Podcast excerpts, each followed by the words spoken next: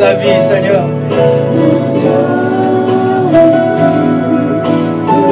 Car tu es glorieux, car tu es digne de louange, tu es digne de célébration, tu es digne de recevoir nos louanges, notre reconnaissance, notre gratitude. Ah, nous bénissons ta présence, Seigneur. Nous bénissons ta présence, Seigneur. Bénissons ta présence. Seigneur, merci. Merci pour ta présence. Je veux que tu restes calme un moment dans la présence de Dieu.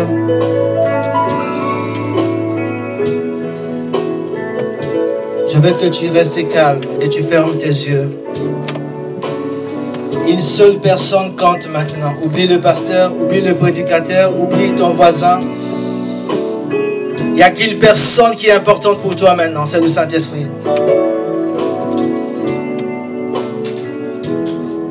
Peut-être que tu n'as pas de relation personnelle avec le Seigneur. Tu entends des témoignages. Quelqu'un te dit que Dieu m'a parlé. Dieu m'a révélé ceci. Tu vois Dieu opérer au travers des autres.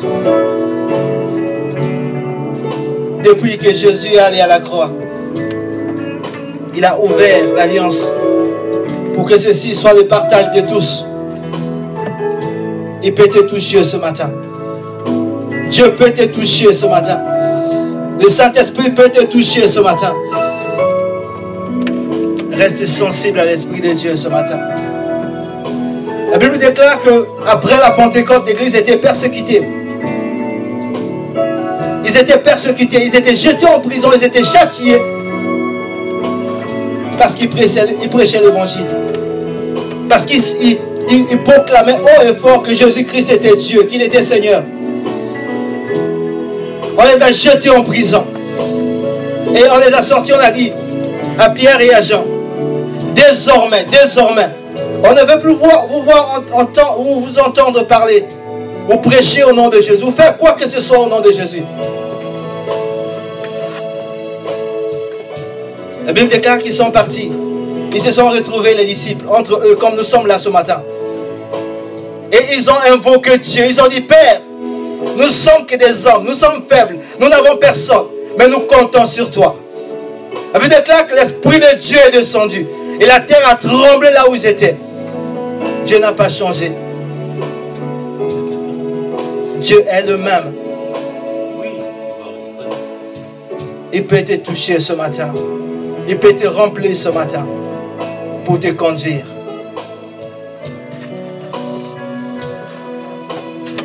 Je veux que tu parles à Dieu maintenant. Que tu parles au Saint-Esprit avec tes propres mots. Je veux que tu parles au Saint-Esprit, que tu ouvres ton cœur au Saint-Esprit. Seigneur, nous sommes là pour toi. Esprit de Dieu, embrasse ce lieu ce matin. Saint-Esprit, embrasse ce lieu ce matin. Ah, Père, au nom de Jésus, laisse que la puissance qui a ressuscité Jésus d'entre les morts, que la puissance qui a ouvert la mer rouge, que la puissance qui est descendue le jour de la Pentecôte descende dans ce lieu, oh roi. Père, que ta puissance, Père, que ta puissance, que ta puissance descende sur nous. Que ta puissance nous remplisse ce matin. Que ta puissance embrase, embrase, Seigneur. Embrase-nous, Seigneur. Nous voulons être animés par ton esprit. Nous voulons être conduits par ton esprit. Nous voulons être sensibles à toi pour faire les choses selon toi. Nous voulons être sensibles à toi. Ah, pour ne plus aller à gauche ni à droite, Seigneur. Ah, couvre ce lieu. Saint-Esprit, viens t'arrêter sur quelqu'un ce matin. Saint-Esprit, parle au cœur de quelqu'un ce matin. Saint-Esprit, tiens quelqu'un par la main ce matin. Et conduis-nous, Seigneur, dans le lieu secret, dans le sein des saints. Nous voulons être dans la communion avec Dieu. Il est dit au roi que notre partage à nous, c'est la communion avec le Père et le Fils par le Saint-Esprit. Ô Esprit de Dieu, conduis-nous dans la communion. Là où nous pouvons entendre ce que personne ne peut nous dire. Oh Père, communique les mystères du royaume au cœur de quelqu'un ce matin. Grave ta parole dans notre cœur. Nous voulons voir la main de Dieu écrire et déchiffrer ce qu'elle dit. Saint-Esprit de Dieu, nous venons dans ta présence et nous attendons à toi. Saint-Esprit de Dieu, nous sommes là. Maintenant, ouvre notre entendement. Illumine les yeux de nos cœurs. Permets-nous de voir ce que tu mets devant nous. Permets-nous d'entendre ce que toi tu dis à l'église ce matin. Permets-nous, ô roi, d'être sensible à toi ce matin. Que chacun puisse recevoir cette bonne part qui vient de toi. Nous bénissons ta présence et nous te donnons toute la gloire. Merci pour ta grâce. Au nom de Jésus. Amen. Amen. Est-ce que nous pouvons acclamer le roi? Alléluia. Shalom à tout le monde. Que le Seigneur bénisse sa présence. Amen. Il est digne de gloire, de louange, de notre gratitude. Alléluia. Amen. Nous sommes dans sa présence. Et je suis convaincu que le Seigneur va te parler ce matin. Au-delà de te parler, le Seigneur va te prendre par sa main et va te porter pour te conduire quelque part. Vous savez, euh, la vie est faite de saisons. Il y a des saisons comme dans la nature, la vie est faite de saisons. Au trône de la grâce, nous sommes en train de traverser une saison, une saison de préparation, une saison pendant laquelle Dieu veut préparer non seulement un homme, mais préparer une équipe, préparer toute l'Église. Alléluia. À une saison dans laquelle nous, allons rentrer, une saison de conquête. Nous allons conquérir des territoires. Alléluia. Amen. Dieu veut nous préparer dans une saison où Dieu va circoncire nos cœurs, où Dieu va nous, nous armer pour que nous puissions être des vases d'honneur. Alléluia. Vous savez, dans la vie, il y a aussi des combats, il y a des batailles. Tout le monde a des batailles, a des combats. Il y a des challenges. Alléluia. Alléluia. Amen. Mais tous les combats ou toutes les batailles ne sont pas utiles. Alléluia. Amen. Il y a des batailles que vous devez laisser. Ils vont vous perdre de temps. Alléluia. Alléluia. Il y a des combats qu'il faut faire attention. Il y a des futilités qu'il faut laisser. Il y a des luttes où il ne faut, faut pas traîner là-dessus. Vous savez, Paul a dit, au point où nous sommes arrivés, nous devons marcher d'un même pas. Alléluia. Alléluia. Tel que nous sommes, chacun a un talent, a une grâce. Et Dieu veut nous utiliser tous. Dieu croit sur toi. Dieu compte sur toi. Dieu a parié sur toi. Alléluia. Il a placé, il a investi en toi des talents, des grâces pour que tu sois une source de bénédiction. Il ne faut pas t'arrêter sur certaines choses. On a parlé mal de moi. On m'a dit ceci, on m'a fait ça. Ça, c'est des batailles inutiles. Alléluia. C'est des batailles inutiles. Peu importe. Même si ce que la personne a dit de toi, euh, je ne sais pas, est dégradant ou pas, il faut passer dessus. Savez, la maturité, non? C'est être capable de banaliser certaines. Tu as vu, mais tu fais comme si tu n'as pas vu. Tu as entendu, mais tu fais comme si tu n'as pas entendu. Parce que tu cours vers quelque chose de plus glorieux. Alléluia. Il y a des batailles qui nous perdent de temps. Jésus a dit, c'est par l'amour qu'on reconnaîtra que vous êtes mes disciples. Et il dit que l'amour pardonne tout, accepte tout. Donc il y a des choses qu'il faut laisser. Surtout dans cette saison dans laquelle nous, allons entrer. Il y a des choses qu'il faut banaliser, laisser.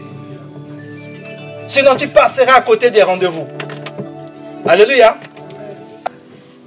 Dans cet esprit, nous allons commencer ce matin un message euh, qui sera sous forme de série. Parce qu'en fait, je me suis rendu compte que dans la plupart des messages qu'on a partagés ici, notamment le dernier, on a parlé du principe de l'offrande. Mais en cours, au fait, quand je réécoute le message, il y a beaucoup de choses qui sont dites, je les valide, mais qui ne sont pas développées. Alléluia. On dit beaucoup de choses, mais ce n'est pas développé. Parce qu'on n'a pas de temps. Parce qu'on regarde l'heure et après on trouve que non, on n'a pas assez de temps. Alors, aujourd'hui, je me suis dit, au lieu de développer tout le message qu'on voulait développer ce matin, on va simplement développer un point. Le problème, c'est qu'en développant ce point, je me rends compte qu'il y a encore beaucoup de choses à dire. Alors on va simplement aller à l'essentiel. Alléluia. Prenons Luc chapitre 15. Donc nous allons aborder ce message en série. Luc chapitre 15 à partir du verset 11. C'est-à-dire qu'aujourd'hui nous allons aborder un point. La fois prochaine on abordera un point. En fait, on, va peut-être développer ce message en 7, en 5 ou 7, euh, fois. Donc, ce sera comme une série. Vous prenez comme un livre, vous avez un premier chapitre, vous avez un deuxième chapitre, vous avez un troisième chapitre. Donc, aujourd'hui, nous allons simplement ouvrir le premier chapitre. Alléluia. Luc chapitre 15. Vous connaissez bien l'histoire. L'histoire du fils perdu, du fils retrouvé, du fils prodigue, appelez-le comme vous voulez. C'est de cette histoire que nous allons parler ce matin. Luc chapitre 15, à partir du verset 11. Voici ce que la Bible dit donc. Il dit encore, un homme avait deux fils. Le plus jeune dit à son père, mon père, donne-moi la part de bien qui doit me revenir. Et le père leur partagea son bien. Mais deux jours après, le plus jeune fils, ayant tout ramassé, partit pour un pays éloigné, où il dissipa son bien en vivant dans la débauche. Lorsqu'il eut tout dépensé, une grande famine survint dans ce pays et il commença à se trouver dans le besoin. Il alla se mettre au service d'un des habitants du pays qu'il envoya dans, dans ses champs garder les pourceaux. Il aurait bien voulu se rassasier des, des, des carouges que mangeaient ces pourceaux, mais personne ne lui en donnait. Au verset 17. Étant rentré en lui-même, il dit, combien d'ouvriers chez mon père ont du pain en abondance, et moi ici je meurs de faim. Je me lèverai, j'irai vers mon père, et je lui dirai, mon père, j'ai péché contre le ciel et contre toi. Je ne suis plus digne d'être appelé ton fils. Traite-moi comme l'un de tes ouvriers. Et il se leva et alla vers son père. Comme il était encore loin, son père le vit et fut ému de compassion. Et il courut se jeter à son cou et l'embrassa. Le fils lui dit, mon père, j'ai péché contre le ciel et contre toi. Je ne suis plus digne d'être appelé ton fils. Mais le père dit à ses serviteurs, apportez vite la plus belle robe et revêtez-le. Mettez-lui un anneau au doigt et des souliers aux pieds. Amenez le veau gras et tuez-le. Mangeons et réjouissons-nous. Car mon fils que voici était mort. Il était revenu à la vie et il est perdu. Il était revenu à la vie. Il était perdu et il est retrouvé. Et il commençait à se réjouir. Au verset 25. Or, le fils aîné était dans les champs lorsqu'il revint et approcha de la maison. Il entendit la musique et les danses. Il appela un de ses serviteurs et lui demanda ce que c'était. Ce serviteur lui dit, ton frère est de retour et ton père a tué le veau gras parce qu'il a retrouvé en bonne santé. Il s'est mis en colère et ne voulut pas entrer. Son père sortit et le pria d'entrer. Mais il répondit à son père, voici, il y a tant d'années que je te sers sans avoir jamais transgressé tes ordres. Et jamais tu ne m'as donné un chevreau pour que je me réjouisse avec mes amis. Et quand ton fils est arrivé, celui qui a mangé ton bien avec des prostituées, c'est pour lui que tu as tué de vos gras. Mon enfant, lui dit le Père, tu es toujours avec moi et tout ce que j'ai est à toi. Mais il fallait bien se guérir et se réjouir parce que ton frère que voici était mort et qu'il est revenu à la vie. Parce qu'il était perdu et qu'il est retrouvé. Au verset 17. Je relis donc le verset 17. Étant rentré en lui-même, il dit combien d'ouvriers chez mon père? Ont du pain en abondance et moi ici je meurs de faim. Au verset 18. Je me lèverai et j'irai vers mon père. C'est notre thème de ce matin. Je me lèverai et j'irai vers mon père. Amen. Vous savez, euh, on parle ici de l'histoire de deux fils, ou un père avec deux fils. Et nous allons plutôt ce matin, le point que nous allons aborder ce matin, c'est mon père. Nous allons parler du père. Alléluia. Vous savez, dans la vie, nous devons chacun avoir des personnes que nous écoutons. Alléluia. C'est-à-dire que, quelle que soit ta colère, quelle que soit, même si tu es persuadé, convaincu que ce que tu fais est juste, tu as raison, tu veux le faire.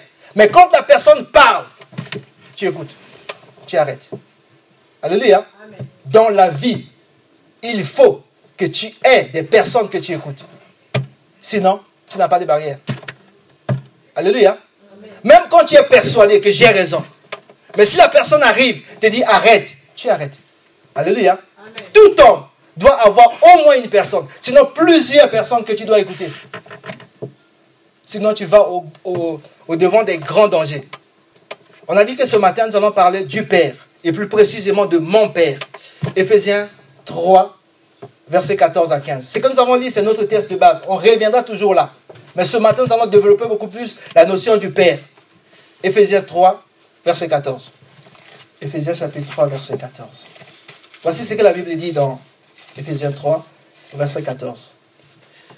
La Bible dit, c'est Paul qui parle ici, par le Saint-Esprit.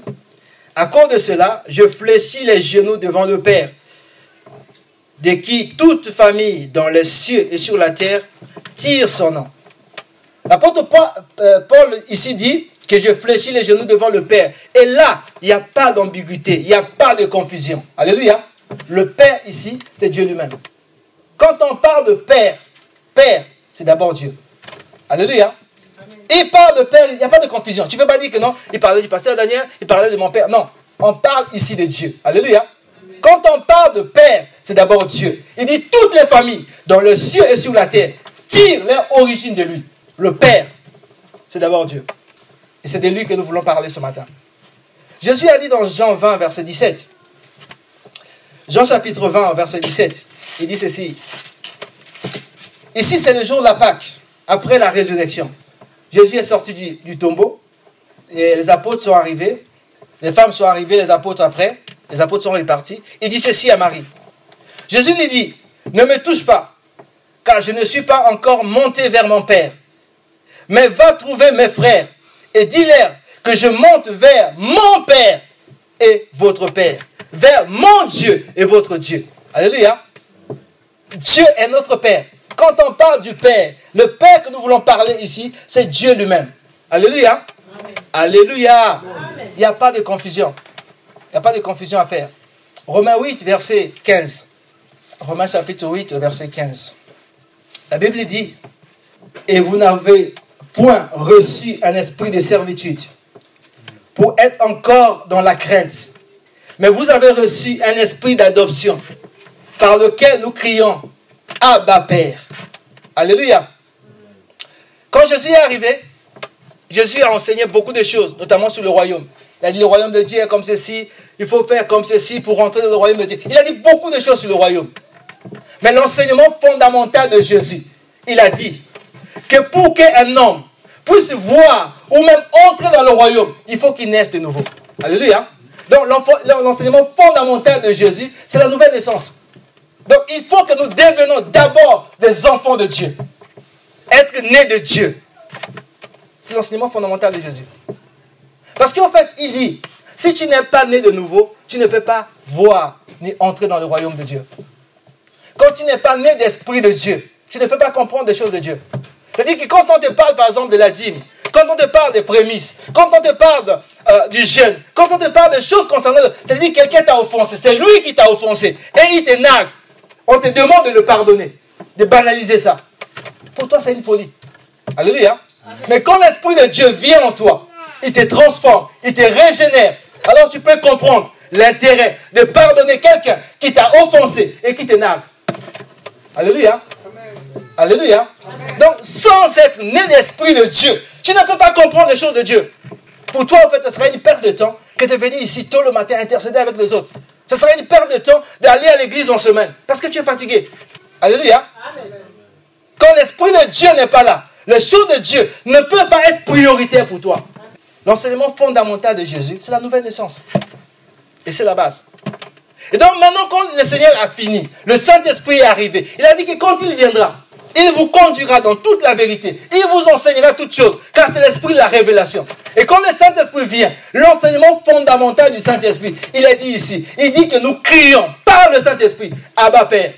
Donc le Saint-Esprit vient te révéler qu'en réalité, tu as un Père et que ton Père, c'est Dieu. Alléluia. Sans le Saint-Esprit, tu peux dire Amen. Mais au fait, tu n'acceptes pas vraiment. Tu ne comprendras pas que Dieu est ton Père. C'est pour cela qu'en fait, Jésus a eu des problèmes en Israël. C'est le Saint-Esprit qui vient asseoir dans ton esprit que tu es enfant de Dieu.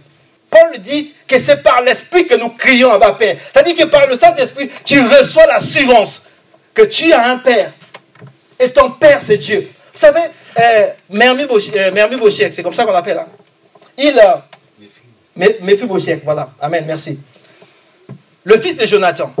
À un certain moment, quand Saül, Jonathan, tout ce monde est mort, David est devenu roi. David s'est dit, non, il, s'est souvenu de Jonathan, son ami. Il devait régner avec lui. Il a dit non. Il faut que je trouve quelqu'un de la famille de Saül. Quelqu'un de la famille de Jonathan pour que je le fasse du bien. On est parti prendre cet, enfant qui était euh, chassé au loin, qui avait peur, se disait non. Là, je n'ai plus place en Israël. Mon père, mon père, mon grand-père sont tués. Ce n'est plus notre, notre règne. On est allé de chercher, on a dit que le roi a besoin de toi. Désormais, tu vas manger et vivre dans la, maison du roi. Alléluia. Quand le Saint-Esprit vient, il ne vient pas te dire que toi, tu vas être à la table du roi. Il te dit que le, roi des rois est ton père à toi. Alléluia. Alléluia. Ça change toute chose. Ça change ta façon d'être à l'église. Ça change ton comportement à l'église. Ça change ta façon de faire. Alléluia. C'est fondamental. Le Saint-Esprit vient d'abord. Le Saint-Esprit vient nous enseigner le mystère du royaume. Toutes sortes. Mais l'enseignement fondamental du Saint-Esprit, c'est d'abord ça. Que tu comprennes cette réalité. Que Dieu est ton Père. Alléluia. Ça, c'est fondamental. Maintenant, là où je suis certainement, vous êtes en train de m'attendre, c'est que vous êtes en train de dire, ok, mais nous avons des pères. Oui. Ça, c'est ce que je vais appeler ce matin des pères délégués. Alléluia. Nous avons un Père, c'est Dieu. Mais Dieu, au fait, il place devant nous, et pour nous, des hommes et des femmes, pour nous aider, au fait, à rentrer dans notre destinée, à accomplir ses desseins. Et ces personnes, on les appelle des pères délégués. Ton père naturel, ton pasteur, et même bien d'autres personnes que Dieu place devant toi pour te coacher, pour te guider, pour t'enseigner, pour t'encourager, pour que tu deviennes la personne que Dieu t'a appelé à être. Alléluia. Je ne vais pas beaucoup insister sur ça, mais ils sont importants. Il est important parce que, vous savez, l'ordre divin dit honore ton père. C'est ce que Dieu a demandé. Tu dois honorer ton père, peu importe ce qu'il est, peu importe ce qu'il a fait. Qui n'ait pas été là quand tu étais petit, qui t'ait abandonné, peu importe. Vous savez, on choisit ses amis. On ne choisit pas ses parents. Celui qui a choisi nos parents, c'est Dieu qui a choisi. Alléluia. C'est Dieu qui l'a choisi. Dieu sait pourquoi il est ton père. Peu importe. Même s'il n'a pas été fidèle ou fiable. Alléluia. Donc ça, c'est des pères délégués. Et dans le même esprit, juste une parenthèse, dans la vie, au fait, Dieu nous donne aussi des enfants. Au-delà des enfants naturels, il donne d'autres enfants que nous devons prendre soin pour la gloire de son nom. Alléluia. Il n'y a pas que le pasteur. Tel que nous sommes là, nous sommes dans cette église. Il y a un pasteur, donc il est le père. Nous sommes tes enfants. Donc, au-delà du pasteur, Dieu aussi te donne des enfants, c'est-à-dire des personnes. Ça peut être dans ton travail, ça peut être dans ton voisinage. Il veut qu'au travers de toi, il puisse connaître Dieu. Alléluia. Et en fait, Dieu attend de toi, pour ces enfants-là, que tu puisses, au fait, t'occuper aussi d'eux, comme tu t'es occupé de tes propres enfants. Alléluia. Qu'il n'y a pas de différence. Dieu te jugera par rapport à ça.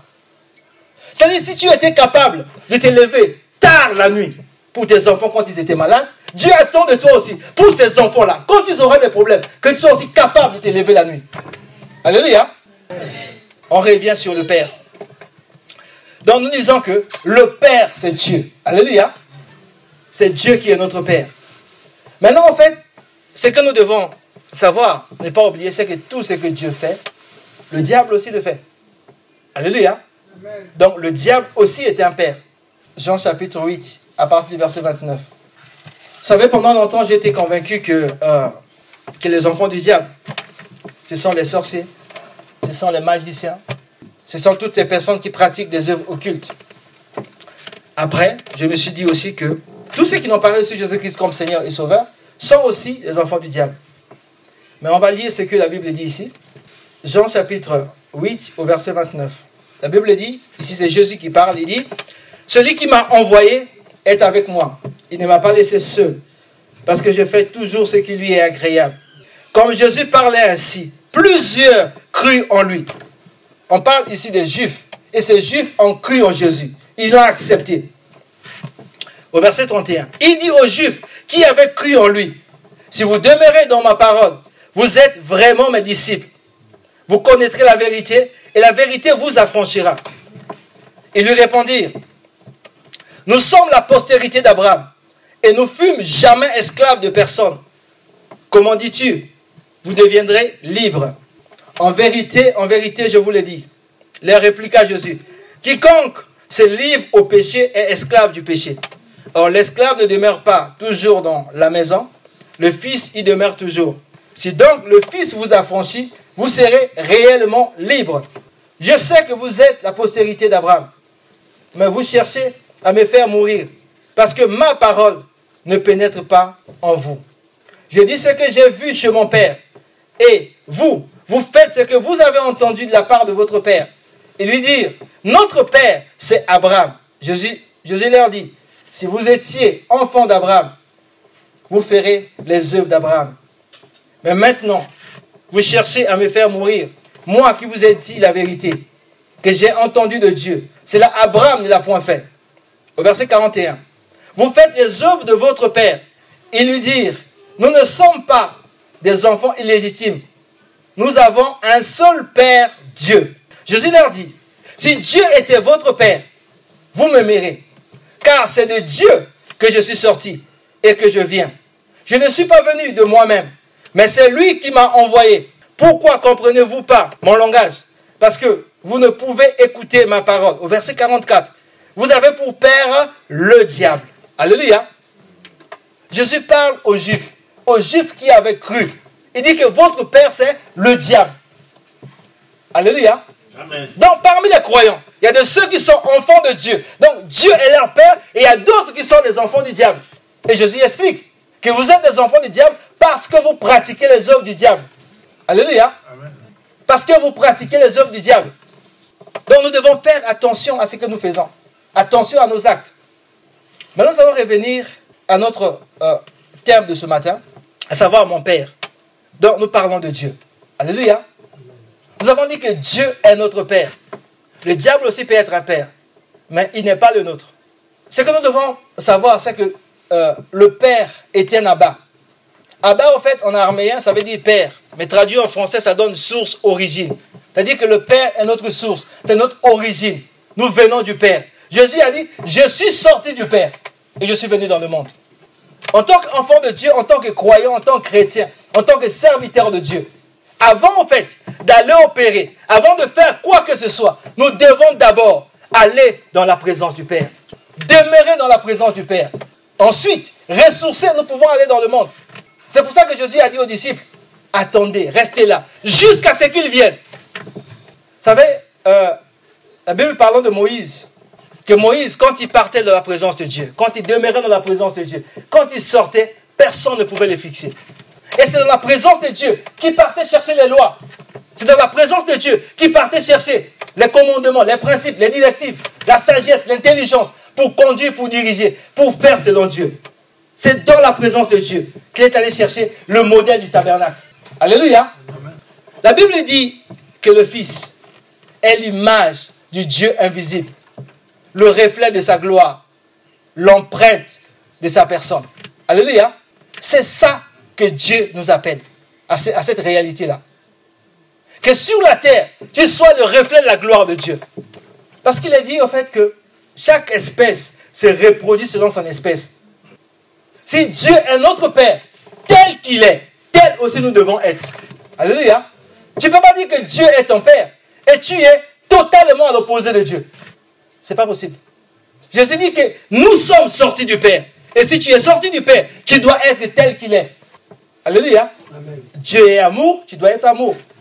Dieu est puissant, tu dois être puissant. Alléluia. Tel qu'il est, tel nous devons être aussi. C'est pour ça qu'il est important d'aller dans la présence de Dieu, de demeurer. C'est de lui que nous devons sortir. La Bible dit que c'est du trône, c'est-à-dire du Père, du Saint-Esprit, que sortent les paroles, les révélations, les victoires, les succès se décident au pied du Seigneur. Alléluia. C'est prosterner à genoux devant Dieu que les victoires se décident. C'est pas en allant confronter les gens. C'est pas en allant beaucoup parler. C'est devant le Seigneur. C'est là déjà que nous sortons avec la victoire. Alléluia. Le Père est un repère. C'est-à-dire que sans le Père, tu n'iras nulle part. Le Père, c'est le modèle. Nous fondons, en fait, nous bâtissons sur la base, sur les moyens du Père. Vous savez, le Père voit des choses que toi, tu ne vois pas. Le Père sait des choses que toi, tu ne sais pas. Donc, le Père va t'éviter des erreurs inutiles, des fautes inutiles. Parce qu'il est passé par là. Alléluia. Ça aussi, c'est valable pour les pères délégués. Ton père, en fait, il a échoué, comme je disais tout à l'heure. Il sait. Donc, il te dira, mon fils, il ne faudra pas que tu fasses ceci. Sinon, tu vas échouer comme moi. Alléluia. Il sait ce que tu dois faire pour ne pas échouer. Quand tu veux te marier, le père trouvera que c'est une bonne chose. Si c'est un garçon, il te dira, mon fils, c'est bien de marier, c'est la volonté de Dieu. Et il te dira des choses à faire pour que tu puisses avoir un mariage heureux. Notamment, n'énerve jamais ta femme. Amen. Le père te dira, n'énerve pas ta femme. Ça paraît anodin, mais c'est très important. Parce que vous voyez, une femme en colère, elle va détruire les choses de ses propres mains. Elle va saccager sa maison. Elle s'en fout des conséquences. Mais une femme heureuse, elle va t'amener à déplacer les montagnes. Elle va prendre des risques. Elle va faire poser des actes qui vont même t'étonner. Mais en colère, ça devient une autre personne. Vous savez, la femme, ce n'est pas le message de ce matin, mais bon, comme on y est. La femme a une particularité. Quand Dieu a créé l'homme, la Bible dit qu'il a créé l'homme et la femme, à son image, au verset 27. Il créa l'homme et la femme. Et puis, il va endormir l'homme, il va créer ou manifester la femme. Mais on ne nous, on nous a jamais dit, au fait, combien de temps Dieu est resté avec la femme. Qu'est-ce que Dieu a dit à la femme quand elle était seule? Alléluia. Quand Jésus est ressuscité, les apôtres sont venus. Ils n'ont jamais vu Jésus. Mais Jésus s'est révélé encore à une femme. C'est la femme qui est allée annoncer aux disciples qu'il est ressuscité et vous attend en Galilée. Alléluia. La femme sait des choses. Le problème, c'est que c'est la femme aussi qui a parlé avec le serpent. Donc vous avez ces deux facettes. Donc il faut faire attention en fait. Il faut faire attention. Il faut faire attention. Donc le père, en fait, va t'aider à éviter que ta femme puisse se pencher de mauvais côté. Parce que quand elle se penche de mauvais côté, les conséquences sont désastreuses. Quand elle se penche aussi de bon côté, les conséquences sont glorieuses. Le Père va te prévenir de ça. Et ça va t'éviter de mettre le feu dans ta maison. Et qu'est-ce que le Père dira à une fille Après avoir dit, ah, qu'est-ce qu'il dira à une fille? Généralement, les pères, quand la fille arrive, les maris ne sont jamais bons pour. Leur fille. C'est jamais bon. Alléluia. Non, mais est-ce que tu as bien regardé? Non, ma, fille, ne t'emballe pas. Attendons d'abord. Il faut d'abord, il faut pas, faut pas être pressé. Alléluia. On reviendra sur ce qu'il dira à la fille la prochaine fois. Je veux maintenant euh, parler de la maison du Père. La maison est très importante. Le fils prodigue était sorti de la maison. Alléluia. Alléluia. La prochaine fois, nous parlerons de comment on sort de la maison. Mais ce matin, je veux d'abord revenir sur la maison du Père. Vous savez, on a parlé du Père, Dieu. On a dit aussi que le diable était un Père. Et nous, avons dit aussi qu'il y a des pères délégués. Et dans les pères délégués, parce que quand tu viens dans le monde, tu as un père, ton papa. C'est ton père. Et tu as grandi dans une maison, dans un foyer. Et cette maison-là, en fait, tout homme, homme, femme, on est appelé un jour à quitter cette maison-là. C'est normal. Il n'y a pas de problème. C'est-à-dire que tu, tu deviens grand. Euh, euh, moi, je me rappelle encore, le pasteur Daniel a annoncé avec beaucoup de joie que il a dit, je paraphrase, le frère euh, Romain a trouvé une maison à côté de la gare. Donc, ce n'était pas un problème, c'était une joie pour lui. Alléluia. Donc, on est, en fait, c'est programmé comme ça. C'est programmé qu'à un, à un moment donné, tu quittes la maison du Père naturel. Alléluia. Mais la maison du Père céleste, on la quitte jamais. Jamais. Cette maison-là, il ne faut pas sortir de la maison. Euh, je vais d'abord parler de la maison euh, du Père, le diable. Du Père de ce monde. Prenons Exode 20. Exode, chapitre 20. Après, on va finir sur la maison du Père, le Notre Père. Exode chapitre 20, versets 1 à 2. Exode chapitre 20, au verset 1. Je vais lire. Alors Dieu prononça toutes ces paroles en disant, Je suis l'Éternel ton Dieu qui t'a fait sortir du pays de l'Égypte, la maison de la servitude. Dieu est en train de parler d'un pays et il dit c'est la maison de la servitude. L'Égypte est qualifié par Dieu comme la maison, la maison de la servitude. L'Égypte, c'est, euh, comment dire, les types du monde. Alléluia. Donc le monde, c'est la maison de la servitude. Le monde, c'est la maison du diable. Alléluia. Euh, 1 Jean 5, verset 19 dit, le monde entier est sous l'empire ou sous la puissance ou sous la domination de l'ennemi. Donc le monde, en fait, la maison du diable. C'est pour ça que la Bible nous recommande de ne pas aimer le monde, ni les choses qui sont dans le monde. L'amour du monde est inimitié avec Dieu. Alléluia. Le monde est la maison du diable. Il a dit que nous sommes dans le monde, mais nous ne sommes pas du monde. Alléluia. Alléluia. C'est bon à savoir. Maintenant, Jean 14. Nous allons parler maintenant de la maison de notre Père. Jean 14, verset 1. Jean chapitre 14, verset 1. Voici ce que Jésus a dit. Que votre cœur ne se trouble point. Croyez en Dieu et croyez en moi. Il y a plusieurs demeures dans la maison de mon Père. Si cela n'était pas, je vous l'aurais dit. Je vais vous préparer une place. Et lorsque je m'en serai allé et que je vous aurai préparé une place, je reviendrai et je vous prendrai avec moi. Afin que là où je suis, vous y soyez aussi. Amen. Ça, c'est la maison de Dieu. Il dit qu'il y a la place pour tout le monde. Tu n'as pas besoin, au fait, de froisser quelqu'un. Tu n'as pas besoin de chercher la place de quelqu'un. Il y a la place pour toi. Alléluia. Il y a plusieurs demeures dans la maison de Dieu. Il y a la place pour tout le monde. Il y a la place pour toi. Il y a aussi la place pour ton voisin. Quand quelqu'un vient, il ne, prend pas, il ne prendra pas ta place. Parce que toi, tu as ta place. Lui aussi, Dieu. Jésus a dit, il a préparé aussi une place pour lui. Alléluia. Il y a la place pour tout le monde. Donc ça sert pas, c'est inutile de te bagarrer à l'église. Si Dieu t'établit pasteur, il veut encore appeler quelqu'un d'autre pasteur dans la même église, c'est qu'il y a aussi une place pour lui. S'il veut appeler une troisième personne pasteur, il y a aussi une place pour lui. Alléluia. Ça ne sert pas de faire la guerre. Cherche simplement à te focaliser sur le Seigneur pour qu'il puisse te montrer ta place à toi. Il y a une place pour toi, mais il y a aussi une place pour ton voisin. Il y a même la place pour ceux qui viendront encore après. Il y a la place pour tout le monde. C'est inutile de se bagarrer à l'église. C'est inutile de se faire la guerre à l'église. Ça, c'est la réalité du monde. Alléluia. Vous savez, chaque maison, dans chaque maison, il y a une éducation. Nous venons de plusieurs maisons. Nous avons reçu plusieurs éducations différentes. Chaque maison a son éducation. Le diable, dans le monde, a son éducation. Dans la maison de Dieu aussi, il y a l'éducation que Dieu donne. Si dans le monde de Dieu, le diable enseigne à ses enfants que si tu veux t'élever, il faut que tu puisses écraser les autres, il faut que tu puisses jeter les pots de banane, il faut que tu puisses euh, chasser les autres. Mais dans la maison de Dieu, c'est pas ça. Alléluia. Dans la maison de Dieu, Dieu nous appelle à servir les autres, à considérer les intérêts des autres. Alléluia. Amen. Psaume 27. Nous voulons un peu parler de la maison du Père. Le psaume 27, à partir du verset 1. La Bible dit L'Éternel est ma lumière et mon salut. De qui aurais-je crainte? L'Éternel est le soutien de ma vie. De qui aurais-je peur? Quand les méchants s'avancent contre moi pour dévorer ma chair. Ce sont mes persécuteurs et mes ennemis qui chancellent et tombent. Si une armée se campait contre moi, mon cœur n'aurait aucune crainte. Si une guerre s'élevait contre moi, je serais malgré cela plein de confiance. Je demande à l'Éternel une chose, une seule chose. Jésus a dit à Marie, une seule chose est nécessaire, une seule chose est importante. Et David ici par l'Esprit, avant que Jésus ne dise à Marie, il a compris qu'un chrétien a d'abord besoin d'une seule chose. Alléluia. Le reste est important. Mais la chose essentielle, c'est une.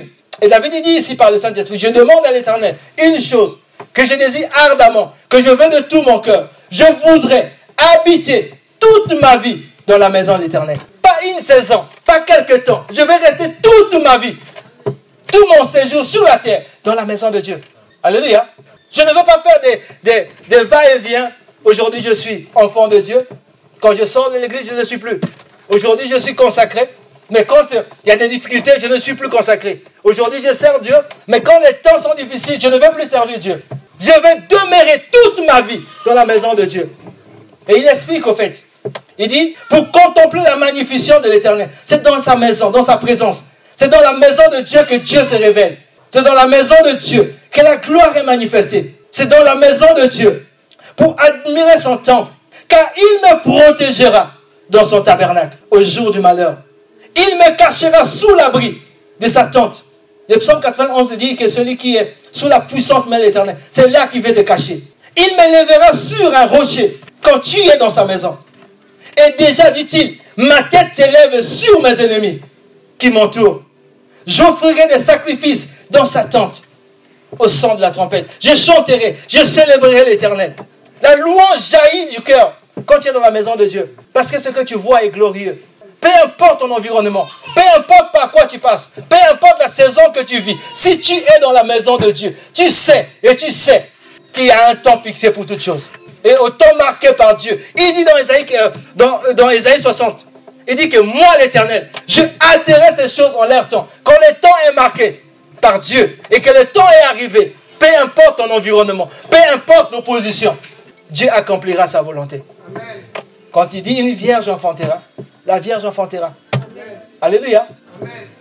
David il dit, je veux moi passer toute ma vie dans la maison de Dieu. Je ne veux pas être un chrétien saisonnier. Je ne veux pas venir de temps en temps.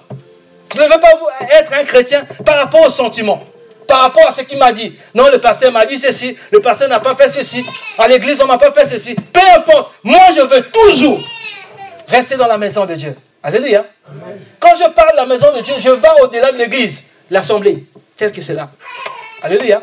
Parce que la relation avec Dieu ne commence et ne finit pas seulement à l'église. Le psaume 23, donc, juste avant, toujours David. Il dit, l'Éternel est mon berger, je ne manquerai de rien. Il me fait reposer dans des verts pâturages. Il me dirige près des eaux paisibles. Et restant mon âme, il me conduit dans les sentiers de la justice à cause de son nom. Quand je marche dans la vallée de l'ombre de la mort, il va arriver que tu puisses marcher dans l'ombre de la vallée de la mort. Il va arriver des saisons difficiles. Ça, c'est comme ça. Que tu le veuilles ou pas, que tu pries, que tu gênes, tu passeras par des saisons difficiles. Mais quand tu es dans la maison de Dieu, c'est lui qui combattra pour toi. Quand je marche dans la, dans la vallée de l'ombre de la mort, je ne crains aucun mal, car tu es avec moi. Ta houlette et ton bâton me rassurent. Tu dresses devant moi une table en face de mes adversaires. Tu ondules ma tête et ma coupe déborde. Oui, le bonheur et la grâce m'accompagneront tous les jours de ma vie. Et j'habiterai dans la maison de l'Éternel jusqu'à la fin de mes jours. Alléluia. La maison de Dieu. C'est là que tu dois être. C'est là que Dieu t'a fixé. C'est pourquoi Jésus est mort. C'est pour que tu sois placé dans la maison de Dieu. C'est pourquoi Jésus est allé à la croix. C'est pourquoi tu puisses rester dans la maison de Dieu. Vous savez, dans Exode 12, on va pas lire au verset 22, le Seigneur va dire à Moïse, Moïse va dire, vous allez célébrer la Pâque. Vous allez tuer un agneau et vous prendrez le sang de l'agneau, vous mettrez sous les, linteaux de la porte. Et vous allez rester chacun dans la maison toute la nuit. Personne ne sortira au dehors. Alléluia. Vous resterez tous. Vous allez demeurer dans la maison. Et quand l'ordre de la destruction passera, vous serez épargnés. Parce que vous êtes dans la maison. Alléluia.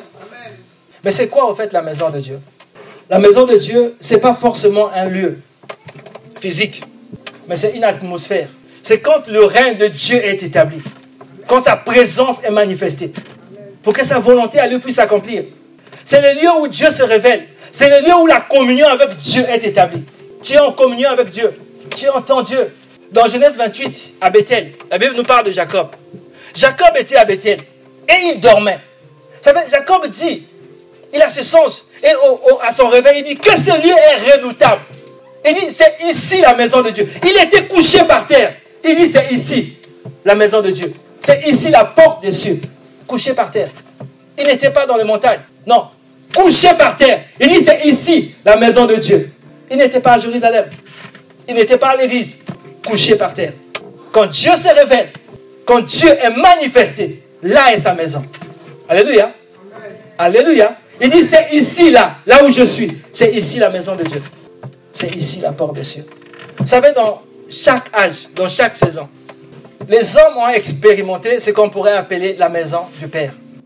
Au temps d'Adam, c'était l'Éden. Dieu a placé Adam en Éden. C'est là que Dieu était en communion. Vous savez, quand Adam était en Éden, il était tout puissant. Tout puissant. Ce que Jésus a fait, Adam le faisait quand il était dans le jardin d'Éden. Alléluia. Il avait reçu l'autorité et le pouvoir de la part de Dieu. Mais Adam sorti de l'Éden, il est devenu une personne quelconque. Ce n'était plus le même homme. Il n'avait plus le même pouvoir. Il n'avait plus la même puissance. C'est ça ce que fait la maison de Dieu. Adam en Éden, le même homme, vous le sortez de l'Éden. il devient vulnérable. Ce qu'il était capable de faire, il ne peut plus le faire. Les, ressources qu'il avait, il ne les a plus. L'intelligence, la sagesse, vous savez, c'est Adam qui a donné le nom à tous les animaux de la terre. Cette capacité qu'Adam avait, quand il a été sorti de l'Éden, il a perdu cette capacité. La maison du Père. Les talents que Dieu a mis en toi, les capacités qui dorment en toi, c'est dans la maison de Dieu qu'elles vont commencer à se manifester. Que les gens vont commencer à voir ce que tu es réellement. Vous savez, en chacun de nous, en fait, il y a un potentiel. Un potentiel. Mais aussi longtemps que tu es éloigné de la maison de Dieu, aussi, longtemps que tu es éloigné, ces choses sont en toi, mais c'est caché. Vous savez, quand Dieu a rencontré tous les héros de la Bible, quand vous le voyez, quand Dieu les appelle, il dit non, je ne suis pas capable. Dieu appelle Moïse, Moïse dit à Dieu, dit à Dieu choisis quelqu'un d'autre. Je ne pourrais pas le faire. Dieu appelle euh, Gédéon, Gédéon dit non, je ne suis pas capable. Parce que ces choses sont enfouies en nous. Mais quand tu viens dans la maison du Père, tu demeures, tu fais comme Samuel. La Bible dit que pendant que les enfants d'Élie étaient en train de faire les désordres, Samuel dormait à côté de l'arche dans la maison de Dieu. Parce qu'il grandissait là. Un jour, il a entendu la voix de Dieu. Dans la maison de Dieu, il y a des choses qui se passent. Ce qui se passe dans le lieu secret dans la maison de Dieu, personne ne peut te l'enseigner. Personne. Parce que personne ne connaît véritablement Dieu. Alléluia. Paul a dit que nous ne connaissons qu'en partie. Mais quand tu vas dans le Saint des Saints, dans le lieu secret, où tu es en communion avec Dieu, où il ne reste que Christ et toi, ce qui se passe entre toi et Christ, personne ne peut le décrire. Le rôle des pères, le rôle des pasteurs, c'est d'amener quelqu'un, de pousser quelqu'un, de quitter le parvis, de rentrer dans le sanctuaire, dans le lieu saint d'abord. Et tu travailles dans le lieu saint pour rentrer dans le Saint des Saints. Alléluia. Là où il ne reste que toi et Christ, personne d'autre. Dans au temps d'Adam, la maison de Dieu, c'était l'Éden. Au temps de Noé, c'était l'arche. C'est dans l'arche. Pendant qu'il y a eu le déluge, partout il y avait la mort. Mais là, dans l'arche, il y avait la vie. Mais vous voyez, par rapport à nous, après on peut parler de Moïse, des enfants d'Israël. Mais par rapport à nous, on va plutôt se focaliser sur la situation des enfants d'Israël en Égypte. Alléluia. La Bible parlant des enfants d'Israël, il dit qu'en Égypte, alors qu'ils étaient en Égypte, ils étaient à un lieu appelé Goshen. C'était ça, la maison de Dieu pour eux. Goshen. Quand il y avait des fléaux, des plaies en Égypte, il y avait des ténèbres en Égypte, là-bas il y avait la lumière. Quand il y avait la grêle en Égypte, quoique eux aussi sont en Égypte, hein, ils sont en Égypte. C'est ce que fait la maison de Dieu, en fait. C'est-à-dire que nous sommes dans le monde, mais nous ne sommes pas du monde. Parce que nous sommes dans la maison de Dieu, étant dans le monde. Alléluia. Alléluia. Ils étaient à Goshen, en Égypte. C'est-à-dire qu'à une dimension, quand tu demeures dans la maison de Dieu, ton environnement, en fait, perd des assauts. Comme euh, Isaac est dans un lieu ou dans un environnement où il y a la famine, il y a la crise. Il sème et la Bible déclare qu'il est devenu fort riche. Tout le monde est en train de s'appauvrir, mais lui, il s'enrichit. Alléluia. Tu perds dans un environnement où il y a l'épidémie, il y a des situations désastreuses, mais parce que toi, tu es dans la maison de Dieu, ça ne t'atteint pas. Alléluia. Parce que tu es protégé par Dieu. Tu es épargné par Dieu. Ils étaient en Égypte comme nous sommes dans le monde. Mais ils avaient une protection particulière. Ils étaient épargnés. Alléluia. La maison de Dieu, c'est là où nous devons être tous. C'est là que tu dois être. C'est là que je dois être. Maintenant, dans notre histoire, on revient à Luc 15. Le fils prodigue est sorti de la maison du Père. Euh, souvenez-vous qu'il est sorti avec beaucoup de richesses, avec beaucoup de biens. Mais il est quand même sorti de la maison de Dieu. Il est sorti de la maison de son Père. Et il s'est retrouvé dans une grande détresse. Il s'est retrouvé dans une situation d'angoisse terrible. Vous savez, il y a beaucoup de gens que vous voyez, mais leur cœur saigne. Ils passent par des moments difficiles. La Bible nous parle d'une femme euh, que son enfant, cette femme qui recevait Élisée, son enfant est venu mourir sur ses genoux. Il a pris le corps de son enfant, il est allé déposer sur le lit de l'homme de Dieu, Élisée. Et il est parti. Et dans, dans son parcours, quand les gens lui posaient la question pour savoir comment ça va, elle disait tout va bien. Alléluia. Elle disait tout va bien alors que son enfant est mort à la maison. Alléluia. Il y a beaucoup de gens que vous demandez comment ça va ma soeur, comment ça va mon frère? Il te dit que ça va, mais il y a la mort dans sa maison. Dans ses, finances, dans ses finances, dans ses relations avec son mari, avec ses enfants, au travail. La mort est là. Et ces personnes des cœurs saignent. quand ils se retrouvent seuls, ils se mettent à pleurer, à gémir, ils se demandent, mais Seigneur, pourquoi? Ma vie ne change pas Pourquoi ma situation ne change pas? C'est ce qui était arrivé au fils prodigue. Il criait. La Bible déclare que il voulait même manger la nourriture des bêtes. Tellement qu'il était dans une situation terrible. Il y a des gens que vous voyez. D'autres tombent dans l'angoisse. D'autres même, chrétiens, se suicident. Parce qu'ils sont dépassés. Parce qu'ils ne savent plus quoi faire. Ils ne savent plus comment. Étant sortis de la maison de Dieu. Parce que la maison de Dieu, nous avons dit que nous sommes, c'est dans ce monde-là. Alléluia. Là où tu es, dans ta communion avec Dieu. Or, quand tu sors de la maison de Dieu, tu rentres directement dans le monde. Et donc, c'est le diable qui t'attend. Or, lui, il vient pour voler, voler, dérober, oui, égorger et détruire. Il ne vient que pour ça. Donc, quand tu sors de la maison de Dieu, c'est ça ce qui t'attend. C'est ça ce qui attendait les fils prodiges. C'est ça ce qui attend chacun de nous quand tu ne te préserves pas dans la maison de Dieu. Quand tu quittes la maison de Dieu. Mais ce qui est bien avec le fils prodigue, au verset 17, la Bible dit, étant rentré en lui-même, il a dit, dans la maison de mon Père, même les serviteurs sont dans l'abondance. Alléluia. Il se retrouve au fait, il se souvient que lorsqu'il était dans la maison de son Père, il a vu que lorsqu'il y avait la tempête, le Père pouvait calmer la tempête. Quand les gens étaient malades, il guérissait les malades. Quand les gens étaient morts, il ressuscitait les morts. Quand il y avait, il y avait plus de ressources, il multipliait les ressources. Il se souvient de ce que Dieu est capable de faire. Alléluia. Salomon a dit que quand je suis en difficulté, je vais repasser à mon cœur les bontés de l'éternel, les merveilles de l'éternel. C'est pour ça que c'est important, en fait, de lire la Bible. Important de partager avec les frères, d'écouter les témoignages pour savoir ce que Dieu est capable de faire dans une situation. Le fils prodigue est rentré en lui-même. Il a dit non, même si mon père ne va plus me recevoir comme son fils, mais je ne resterai pas là. Je ne resterai pas dans la maladie. Je ne resterai pas dans la confusion. Je ne resterai pas ici. Je me lèverai et j'irai vers mon Père. Alléluia. Il a dit, je me lèverai. Ma place n'est pas ici. J'ai un Père. Et dans la maison de mon Père, même les serviteurs ne sont pas dans la situation dans laquelle je suis. Alors je ne vais pas rester ici. Tu sais, mon frère, ma soeur, pour toi, pour moi, Jésus-Christ est mort. Il a payé le prix. Pour que tu ne sois plus malade. Pour que tu ne sois plus sous l'empire du péché. Pour que le péché ne puisse plus dominer sur toi. Jésus a payé le prix. Pour que toi, tu ne sois plus victime de la malédiction, de l'envoûtement. Alléluia. Il faut que tu t'élèves. Le fils prodigue a dit, je me lèverai.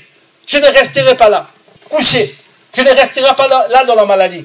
La Bible nous parle aussi de, de David.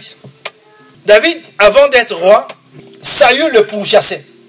Chaque, chaque fois que David, David allait ici, Saül était derrière. Il passait dans une ville, Saül passait pour saccager la ville. David a dit, ok, alors je vais aller chez les Philistins. Il est allé se cacher chez les, chez ennemis. Avec un groupe d'hommes et de femmes qui, qui étaient avec lui. Il a sympathisé avec le roi Akish qui était là en ce temps-là. Et les Philistins devaient avoir une guerre avec Israël. Et Saül a dit, moi aussi je vais aller combattre. Donc il allait combattre pour les Philistins contre Israël. David a quitté son camp, il est venu, il est allé voir le roi.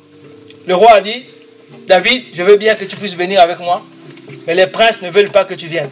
C'est pas grave, va rester. Mais quand David est reparti dans son camp, à Tiklat, là où ils étaient établis, quand il est arrivé, la Bible dit que les Amalécites sont passés et ils ont tout saccagé. Ils ont brûlé, ils ont enlevé tout le monde, les femmes, les enfants, tous les biens. Quand David avec ses hommes sont arrivés, ils ont vu cette situation-là. La Bible déclare qu'ils ont commencé à pleurer, tout le monde. Ils ont pleuré jusqu'à ce qu'ils n'avaient pas, ils n'avaient plus plutôt la force de pleurer. Alléluia. Alléluia. Il y a des situations de grande angoisse. Ils ont pleuré et ils ne savaient plus quoi faire. Mais dans cette situation, la Bible déclare que David s'appuya sur l'éternel. Alléluia. Il faut que tu puisses t'élever. Le fils prodigue a dit, je m'élèverai. Je ne resterai pas là. David a dit, je ne resterai pas là. Je dois m'élever. S'élever, en fait, c'est prendre la décision que je ne vais plus rester là. Je ne vais plus vivre dans le péché. C'est prendre la décision que je dois sortir de cette situation-là. Ça prendra le temps que ça prendra. C'est-à-dire décider, par exemple, que chaque matin, je me lèverai et je crierai à Dieu jusqu'à ce que ma situation change. Comme Bartimée l'a fait. Chaque soir, je crierai à Dieu jusqu'à ce que Dieu réponde. Aussi longtemps que Dieu ne répondra pas, je vais continuer à crier. Car le secours, mon secours viendra de lui. Il dit, je ne resterai pas là. Je dois m'élever. Je ne sais pas dans quelle situation tu es. Je ne sais pas qu'est-ce que tu attends de Dieu. Qu'est-ce que tu veux que Dieu puisse faire? Est-ce qu'on peut s'élever tous ensemble? Alléluia. Le fils prodigue a dit, je m'élèverai et j'irai vers mon Père. Et Dieu attend de toi et moi que tu puisses t'élever, que je puisse m'élever, pour que Dieu puisse te transporter de là où tu es et puisse t'amener quelque part. Il dit, je connais les projets que j'ai formés sur toi. Ce sont des projets de paix et de bonheur. Dieu a quelque chose qu'il veut faire avec toi. Dieu veut t'amener quelque part. Mais il se trouve qu'aujourd'hui, la situation que tu vis n'est pas la volonté de Dieu. Peu importe. Peut-être c'est par rapport à tes erreurs. Vous savez, des fois les gens sont maintenus dans la confusion. Parce que le fils prodigue, il disait que non, si je répare dans la maison du Père, le Père ne va pas me recevoir. On t'a peut-être dit que, à cause de ton péché, tu n'as plus le droit de venir dans la maison de Dieu. Parce que peut-être tu as commis l'adultère. Peut-être parce que tu as signé des pactes. Tu as, tu rentré dans la sorcellerie. Tu as fait certaines choses. Quel que soit ce que tu as fait. Quel que soit ce que tu as fait. Si tu as un cœur repentant, Dieu va te recevoir. Ce qui a fait que Simon le magicien soit rejeté, ce n'est pas la magie. C'est parce que son cœur n'était pas repentant. Il voulait véritablement pas revenir à Dieu. Mais si de tout ton cœur, tu dis, tu veux faire comme le fils prodigue pour dire, Père, j'ai péché contre toi. Je reviens dans ta maison. Le Père va t'accueillir. Mais il faut encore que comme le fils prodigue, tu puisses entrer en toi-même. Tu puisses examiner ta vie. Tu puisses voir, comme la Bible dit, savoir où tu es tombé. Et que tu puisses t'élever de ce lieu-là. Et que tu reviennes à Dieu. Le fils prodigue a dit, je m'élèverai et j'irai vers mon Père. Alléluia. Il faut que tu décides que tout ce que Jésus a accompli, c'est pourquoi Jésus est mort, c'est pourquoi Jésus est ressuscité, c'est pour toi. Alors ne passe pas à côté de ça. Tu peux commencer à parler au Seigneur. Seigneur notre Dieu, ah Père, nous voulons revenir à toi ce matin. Dieu de gloire, Dieu tout-puissant, nous sommes à toi. Tu t'es donné toi-même, ô roi de gloire, pour que nous puissions avoir la vie et la vie en abondance. Seigneur. Tu as donné ta vie au roi, pour que nous ne puissions plus périr. Ah, Père de gloire, je vais quitter, Seigneur, là où je suis, car ma place n'est pas dans la confusion. Ma place n'est pas dans le péché. Ma place n'est pas dans la maladie. Ma place n'est pas dans les ténèbres.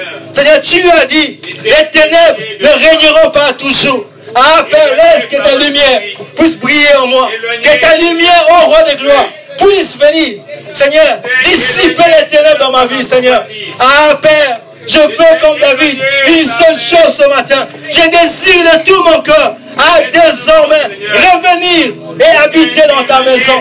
Ah, fais-moi grâce, Seigneur. Fais-moi grâce, ô Père. Fais-moi grâce, je Seigneur. reviens ce matin.